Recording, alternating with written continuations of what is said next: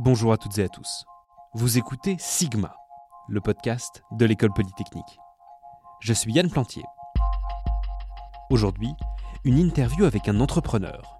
J'ai reçu à distance Nicolas Cruot, cofondateur de Néolith.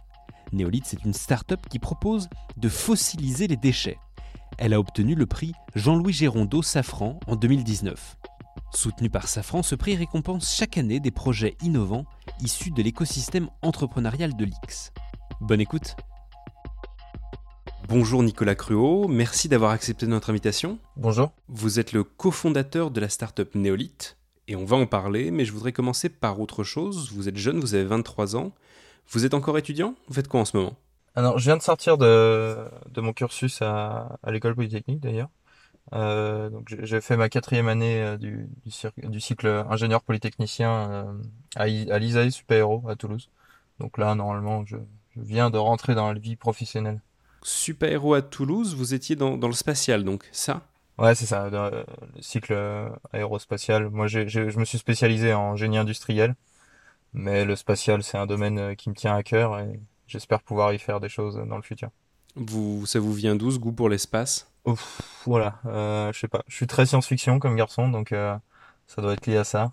Euh, moi, j'aimerais beaucoup pouvoir participer à, à terme à, l'exploration spatiale et à la colonisation spatiale, si on peut appeler ça comme ça.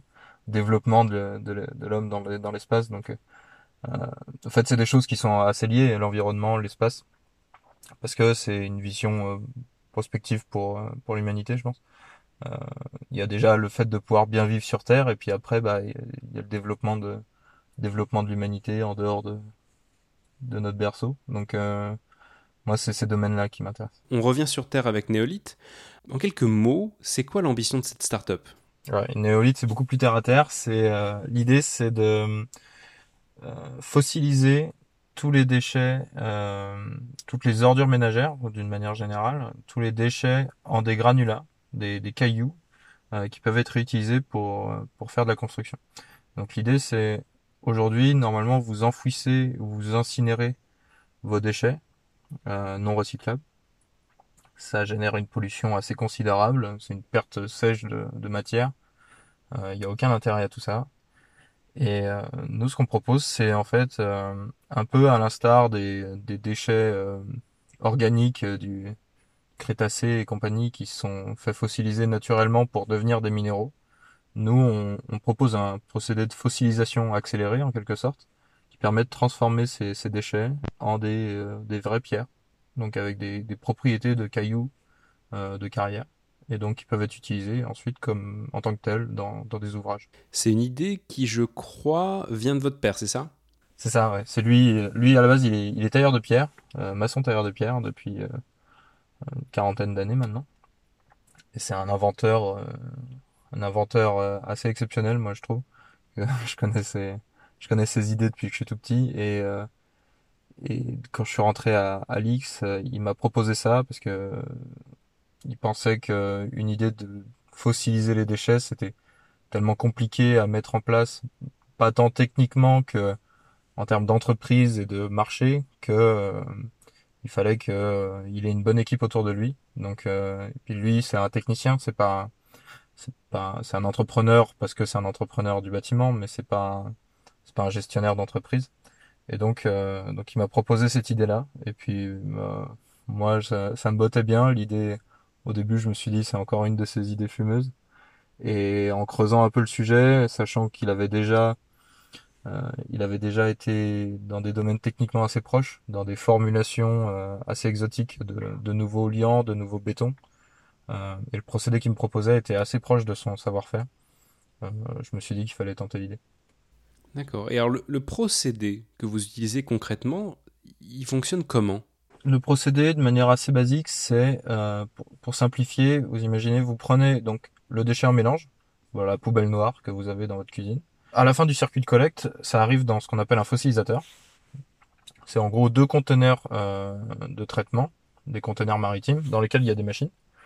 Le premier conteneur, il va prendre la, poubelle, il va la broyer de manière euh, à la transformer en, des, poudres de déchets, en fait une, une, sorte de poudre de déchets avec des particules comprises entre 0 et 400 microns.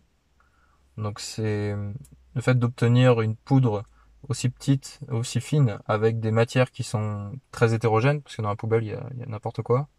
Euh, c'est déjà une étape technique assez importante.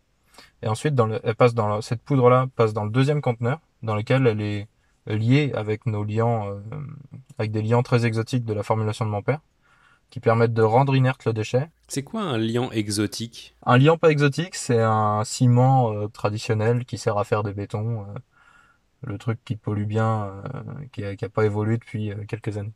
Un liant un peu plus exotique, c'est un liant qui, qui émet 5 fois moins de carbone, qui, qui peut lier à peu près tout et n'importe quoi. C'est ce qui nous intéresse, nous, dans la poubelle. Euh, et qui a une prise qui, qui marche bien avec les procédés industriels. Donc c'est des liants qui sont beaucoup plus technologiques que ce qui peut être fait dans les bétons. Si vous prenez un liant, de, un ciment traditionnel, vous n'allez pas pouvoir faire des, des granulats euh, qui vont tenir dans le temps et qui vont avoir les bonnes propriétés. Et donc oui, donc à la fin de, à la fin de ce procédé, euh, du coup, on, fait une espèce de pâte en fait avec notre liant et les déchets, et ensuite on la met en forme pour avoir des granulats. Et donc le, terme de fossilisation que vous utilisez, c'est pas une fossilisation comme on peut l'imaginer à travers des temps géologiques. C'est une, vous, prenez euh, ces déchets pour les, les stabiliser, c'est ça? La fossilisation, on s'en rapproche un peu par nos procédés mécaniques. En fait, tout est fait par des liants et de la mécanique. Donc, déjà, il n'y a pas de chaleur. Ça, il faut le noter parce que souvent les gens s'imaginent dans notre procédé, étant donné qu'on obtient une matière minérale à la fin, qu'on est facilement passé par une espèce d'étape de, combustion, un peu comme des incinérateurs font.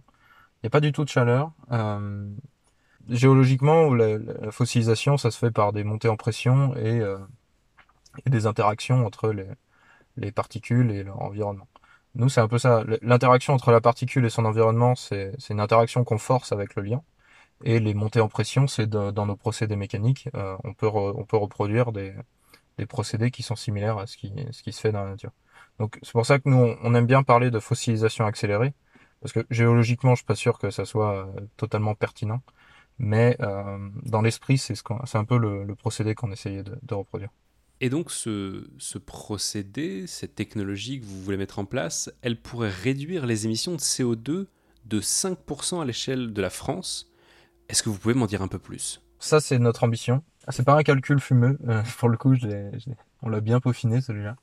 L'idée, c'est de dire, aujourd'hui, euh, si on fossilisait rien que les ordures ménagères françaises, donc c'est même pas tous les déchets qui peuvent être fossilisés en France, on parle des ordures ménagères, mais on peut aussi parler des déchets industriels. Mais si on se concentrait sur la fossilisation des ordures ménagères, euh, étant donné que si on les fossilise, on les incinère pas ou on les enfouit pas, en fait, on peut, notre procédé, il est tellement bas carbone qu'on pourrait économiser, en gros, par tonne de déchets, on se retrouve à, on économise 650 kg de CO2 euh, par tonne de déchets. Donc là, c'est des chiffres qui veulent pas dire grand-chose. Mais euh, si, on, si on met bout à bout toutes les tonnes d'ordures ménagères qui sont produites en France chaque année, ça représente une économie de 5% des émissions totales de gaz à effet de serre françaises. Donc, à titre de comparaison, c'est dans l'industrie du BTP, c'est par exemple les émissions de gaz à effet de serre du ciment, donc du béton, d'une manière plus générale, ou euh, d'un point de vue plus euh, commun que les gens peuvent comprendre plus facilement, c'est deux fois les émissions de gaz à effet de serre des avions. Les émissions de gaz à effet de serre des avions, on en parle beaucoup. Airbus parle d'un avion hydrogène. Euh, c'est quelque chose qui fait sensation souvent, les, émissions de gaz à effet de serre des avions. Bah là, nous, on a un potentiel deux fois plus grand que ça. Donc c'est pour dire, nous, c'est, ce pourquoi on, se lève le matin, c'est, réduire ces émissions de gaz à effet de serre. C'est pas tant produire un granulat pour faire de l'économie circulaire, ça c'est un bonus. Nous, on veut se concentrer sur les émissions de gaz à effet de serre.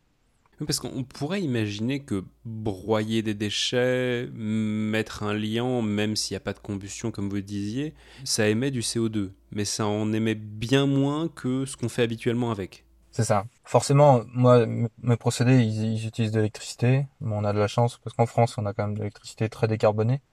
Euh, mes liants, ils sont pas non plus euh, zéro CO2. Euh, par contre, euh, on se rend bien compte que quand on, jette une tonne de déchets à l'incinérateur du coin, euh, la combustion des plastiques, la combustion des matières organiques, tout ça, ça émet du CO2. Alors certes, les plus les incinérateurs les plus performants, ils arrivent à, transférer cette une partie de cette énergie en réseau de chaleur ou en électricité. Mais faire de l'électricité avec, avec des déchets, c'est voilà, c'est on fait cramer des pneus pour faire tourner des centrales. C'est pas c'est pas les choses les plus rentables euh, écologiquement. Donc en fait, même si on compte toutes les plus-values euh, des incinérateurs, euh, on tombe sur les chiffres dont je vous ai parlé tout à l'heure. Il y, a un, écart phénoménal entre entre ce que comme les émissions de gaz à effet de serre, des déchets, dont comment ils sont traités actuellement, et ce que nous on va faire. Ça serait quelle logistique, parce que vous, vous êtes un, nouvel acteur sur le marché, pour prendre les déchets qui sont produits par chaque Français chaque année et les fossiliser ensuite? Nous, on veut s'incorporer dans, un maillage un peu plus fin que ce qui se fait aujourd'hui dans le traitement des déchets. Aujourd'hui, si on prend, en gros, ça se gère au niveau des, communautés de communes ou des, des métropoles. Les déchets, ils sont collectés à l'habitant. Ensuite, ils sont souvent emmenés à un quai de transfert dans lequel ils sont chargés dans des plus gros camions pour aller faire euh, peut-être 50, 100 km et se faire enfouir ou incinérer. Ce qui fait que vous avez, euh, moi, j'habite dans le Maine-et-Loire, euh, à côté d'Angers. Il y a un incinérateur pour le département. Nous, ce qu'on veut faire, c'est, avec les fossilisateurs dont je vous ai parlé au début, nos, nos unités en container, c'est de traiter beaucoup moins de déchets qu'un incinérateur mais euh, avec beaucoup plus d'installations. Donc relocaliser le traitement du déchet en quelque sorte. C'est-à-dire qu'au lieu d'avoir une unité de traitement dans tout le département, on va, on va avoir plein d'unités de traitement dans chaque petite ville ou euh, même dans les quartiers d'une grande ville, on pourrait imaginer. Et donc cette logistique-là, euh, en quelque sorte, ouais, on vient, on va venir sur le, maillage actuel, mais plus fin. Et donc, euh, aujourd'hui, nous, on n'a pas vocation à être euh, des opérateurs de traitement de déchets. Ça, on a, deux champions qui le font bien, c'est Veolia et Suez, en France, et qui sont aussi des champions mondiaux. Euh, nous, on a plus vocation à être des équipementiers dans ce cas-là. Donc, soit on équipement, on équipe, on équipe directement les villes qui, veulent traiter en, propre leurs déchets. Dans ce cas-là, nous, elle nous achète notre, machine et ensuite on, lui vend du lien. Donc euh, le, le liant que nous on produira, ou soit on vend directement à un Veolia ou à un Suez qui eux se gèrent de l'opération du, fossilisateur. Le, le liant, paradoxalement, est-ce qu'il n'augmente pas la quantité de déchets? Vu que vous rajoutez un liant à un déchet, en termes de volume de, déchets, ça fait une augmentation de la, quantité de déchets au final de quel ordre? Pour, pour, une tonne de, de, déchets, il y a combien de tonnes de, de kilos de liant à peu près? Moi, je dirais que c'est deux questions différentes parce que euh, si vous me demandez combien de combien de, volume de déchets j'augmente, je vous dirais que j'augmente pas du tout parce que mon déchet il est transformé en quelque chose qui n'est plus un déchet. Donc euh, mon granulat, moi je le, on le considère vraiment comme un granulat et on va on va démontrer par les certifications à la fin de cette année que c'est un vrai matériau. C'est pas c'est plus un déchet. Mais pour répondre d'un point de vue plus pragmatique à la question, euh, dans un granulat on a 80% de déchets et 20% de liant. Eh bien, parlons des granulats. Alors, qu'est-ce que vous en faites et qu'est-ce que vous comptez en faire ensuite une fois qu'ils sont produits, ces granulats, puisque ce ne sont plus des déchets? L'idée, c'est de les réutiliser dans, dans des emplois de granulats euh, naturels. On va pas aller chercher des choses compliquées. Le, les, deux, les deux gros marchés, ce sont la, la sous-couche routière, donc euh, sous le bitume. Globalement, vous avez 30 euh, cm de cailloux, un peu plus pour tenir la route, pour tenir les efforts mécaniques. Donc là, vous avez des quantités de granulats monstrueuses à, livrer. Et sinon, bah, c'est dans les bétons, d'une manière plus traditionnelle. Euh, les bétons, on va pas aller chercher euh, le viaduc Millau, on va aller euh, plutôt sur euh, des bétons de fondation. L'idée, c'est aussi, étant donné qu'on est sur une matière qui est un peu nouvelle, qu'on n'aura pas tous les retours d'expérience sur le très long terme, même si on aura fait des, des vieillissements accélérés sur nos granulats, c'est de pas vouloir en mettre partout histoire de se la jouer, c'est de, de contrôler les endroits où on les met, les mettre dans des endroits où ça risque rien globalement, et donc euh, de pas se retrouver avec un, un scandale à l'amiante d'ici 30 ans. Moi je fais ça pour l'écologie, ça, m'embêterait un peu de d'avoir un scandale environnemental sur le dos. Ce qui est intéressant dans ces exutoires-là, la, la route et le béton, c'est que les, les demandes en granulat sont beaucoup plus considérables que tout ce qu'on pourra produire en, termes de nous de, de, granulats à partir de déchets. Pour donner un ordre de grandeur, en France, euh, on produit en gros 30 millions de tonnes d'ordures ménagères chaque année. C'est déjà énorme, mais on consomme euh, à peu près 350 millions de tonnes de granulats. Donc euh, même si je fossilisais tous les déchets français, euh, enfin, je représenterais même pas 10% de, des volumes des granulats. Donc je pourrais rapidement, enfin, je pourrais facilement m'incorporer sur le marché. Ce qui est, ce qui est un problème souvent pour les recycleurs. C'est que les recycleurs, quand le prix du pétrole est bas, euh, quand ils produisent énormément de plastique recyclé, euh, des fois ils n'ont pas l'exutoire. Donc le marché en veut pas de leur matière.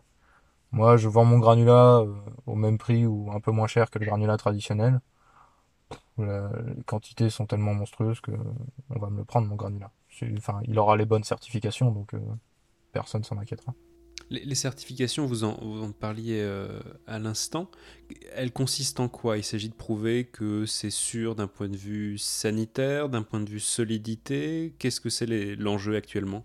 C'est ça, bah, c'est les deux dont vous avez dit. C'est euh, en gros, faut démontrer, euh, nous, la première résistance qui nous intéresse, c'est la résistance environnementale. C'est le fait que si vous brisez le granulat, que vous passez des torrents d'eau dessus, il va pas relarguer de polluants.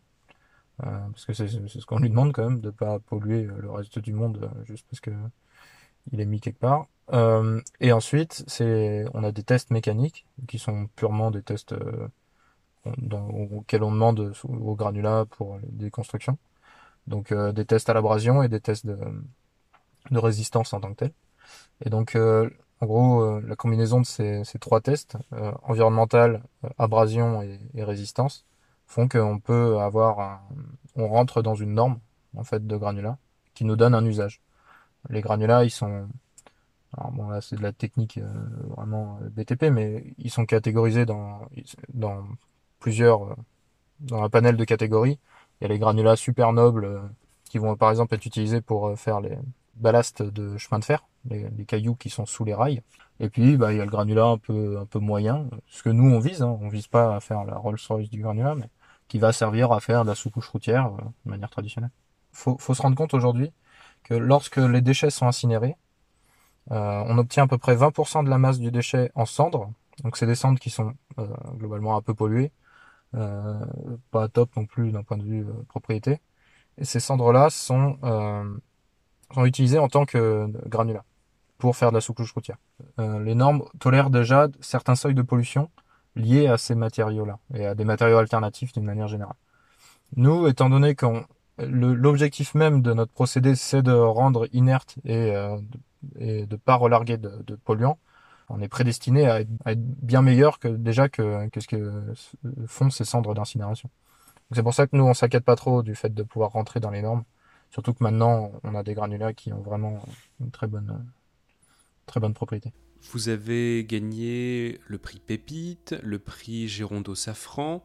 Euh, il y, a, commence à y avoir euh, pas mal de, gens qui, euh, qui s'intéressent à, votre à votre produit, à votre, à votre technique. Qu'est-ce que ça fait de sentir cette émulation autour de vous? Ça fait plaisir parce que je pense qu'il y a, il y a 10 ans ou il y a 20 ans, un projet comme ça, ça aurait pas eu de sens pour le marché. Là, on est pile dans la bonne mouvance. Euh, les gens commencent à s'éveiller sur le plan environnemental, même ils sont, je pense, bien éveillés maintenant, vu que ça fait plusieurs années qu'on dit qu'ils commencent à s'éveiller.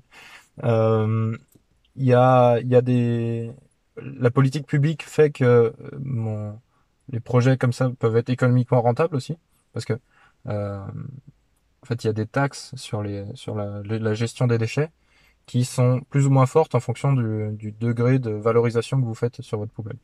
Euh, prendre un exemple, c'est aujourd'hui si vous enfouissez votre poubelle, vous allez payer plus de taxes que si vous l'incinérez. Parce qu'on considère que l'incinération, c'est mieux que l'enfouissement.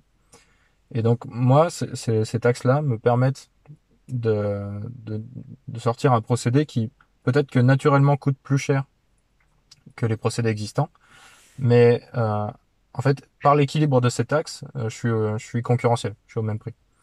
Donc ça, c'est tout un écosystème. C'est ça se traduit par les concours, mais ça se traduit aussi, comme je disais, par la, la règle publique. Et, euh, et sentir qu'il y a une vraie dynamique euh, qui va dans le bon sens là-dessus, nous, ça nous, ça nous réconforte parce que euh, on se dit quand même que les 5% de gaz à effet de serre qu'on veut éviter euh, à l'échelle mondiale, euh, faut pas qu'on le fasse sur 200 ans. Il y, y, a urgence, il faut le faire dans les, dans les 30 ans. Et, et si on veut pouvoir répliquer et mettre à l'échelle une, une, technologie comme la nôtre, il faut qu'il y ait une, faut qu'il y ait une dynamique derrière nous. Faut, on peut pas, on peut pas faire euh, deux installations par an et puis euh, progresser comme ça euh, lentement. Ça, c'est pas compatible avec l'urgence. En parlant bah, d'urgence, de rapidité à, vous mettre sur le marché. Une fois que vous aurez les certifications, en combien de temps vous pourrez être présent sur divers sites pour, euh, commencer à, produire vos granulats euh, à, des échelles importantes? Moi, je produis mes premiers granulats à partir de, du début d'année prochaine. Euh, on a un site, donc j'habite à côté d'Angers, la ville de Chalonne-sur-Loire qui euh, donc on, on, va on va avoir notre premier fossilisateur pilote qui sera ici. Ensuite, commercialement, on va sortir euh, 12 fossilisateurs sur 2022. C'est l'ambition. Euh, c'est pas une ambition déraisonnable. On a beaucoup de demandes. En gros, c'est, on est surtout limité par nos capacités à monter en volume. Donc l'idée, c'est de, c'est de sortir assez rapidement pas mal d'unités. Euh, 2023, nous, on prévoit de sortir 36 nouvelles unités. Euh, c'est pas des chiffres euh, absurdes parce que c'est des, des, unités en conteneur, c'est facilement réplicable, ça se standardise assez bien. Donc euh, l'idée c'est de bien faire rentrer rapidement dans l'esprit des gens que c'est une vraie techno qui existe et qui va arriver bientôt chez eux. Parce que moi j'ai vu beaucoup, on voit beaucoup de, de, la communication sur des nouvelles technologies. Euh, finalement, il y a souvent des effets d'annonce et derrière, il n'y a pas grand-chose pour ça que nous, pour l'instant, on n'a pas non plus énormément communiqué. On voulait commencer à communiquer à partir du moment où on avait un pilote à montrer, parce que avant, c'est c'est un peu risqué de, de décevoir que de communiquer trop tôt sur une techno qui n'est pas encore aboutie. Là, nous, on, est bientôt abouti et donc on, va pouvoir se permettre de, d'expliquer à tout le monde que ça va arriver et ça va arriver rapidement. Donc, euh, donc euh, il peut y avoir une vraie demande. Euh, du citoyen sur sa mairie, par exemple, pour avoir une technologie comme ça. Ça ne sera pas absurde d'ici 4-5 ans qu'on soit chez, chez les gens qui nous écoutent. Qu'est-ce qu'on peut vous souhaiter pour la suite? Moi, ce que j'aimerais bien, c'est que on, est, on arrive à créer plus que, plus que Néolith, à créer une sorte de pôle de, d'entreprises comme nous qui, euh, qui pouvons faire de l'écologie, mais sur une échelle industrielle. Euh, je m'explique. Nous, c'est ce qu'on appelle chez nous, on a, on a mis un mot là-dessus, on appelle ça l'écostrialisation. C'est euh, au lieu de faire de l'écologie chacun chez soi, ou avec son potager, ou en prenant des douches un petit peu plus courtes, euh, on considère que la, le changement climatique, ça va surtout se régler par des problèmes industriels, parce qu'il est dû à des problèmes industriels. Et donc, euh, si on arrive à, à agglomérer autour de nous d'autres entreprises qui ont des potentiels de réduction d'émissions de, gaz à effet de serre, par exemple, de quelques pourcents, ou, et à les faire financer, à essayer de, de faire un, une, association de ce de genre d'entreprise, un mouvement. Euh, je pense que c'est ce qui, c'est vraiment les technos qui peuvent euh, répondre à l'urgence climatique. Et donc moi, si vous pouvez me souhaiter quelque chose, c'est c'est qu'on arrive nous à faire la démonstration que ce qu'on ce qu'on propose, ça marche bien, pour pouvoir également entraîner euh, d'autres projets et, euh, et imaginer une, des startups beaucoup plus industrielles dans l'écologie. C'est, c'est vraiment l'écologie que j'aimerais bien, c'est qui se développe là dans les 5 prochaines ou 10 prochaines années, c'est, c'est des boîtes comme ça. Eh ben merci Nicolas Cruot et bonne continuation. Merci Yann. Merci à vous d'avoir écouté cet épisode de Sigma, le podcast de l'école polytechnique. Abonnez-vous sur votre application de podcast préférée, mettez-nous des étoiles si le cœur vous en dit, et n'hésitez pas à parler de notre podcast autour de vous. À bientôt. Aujourd'hui, c'est un beau jour pour la science.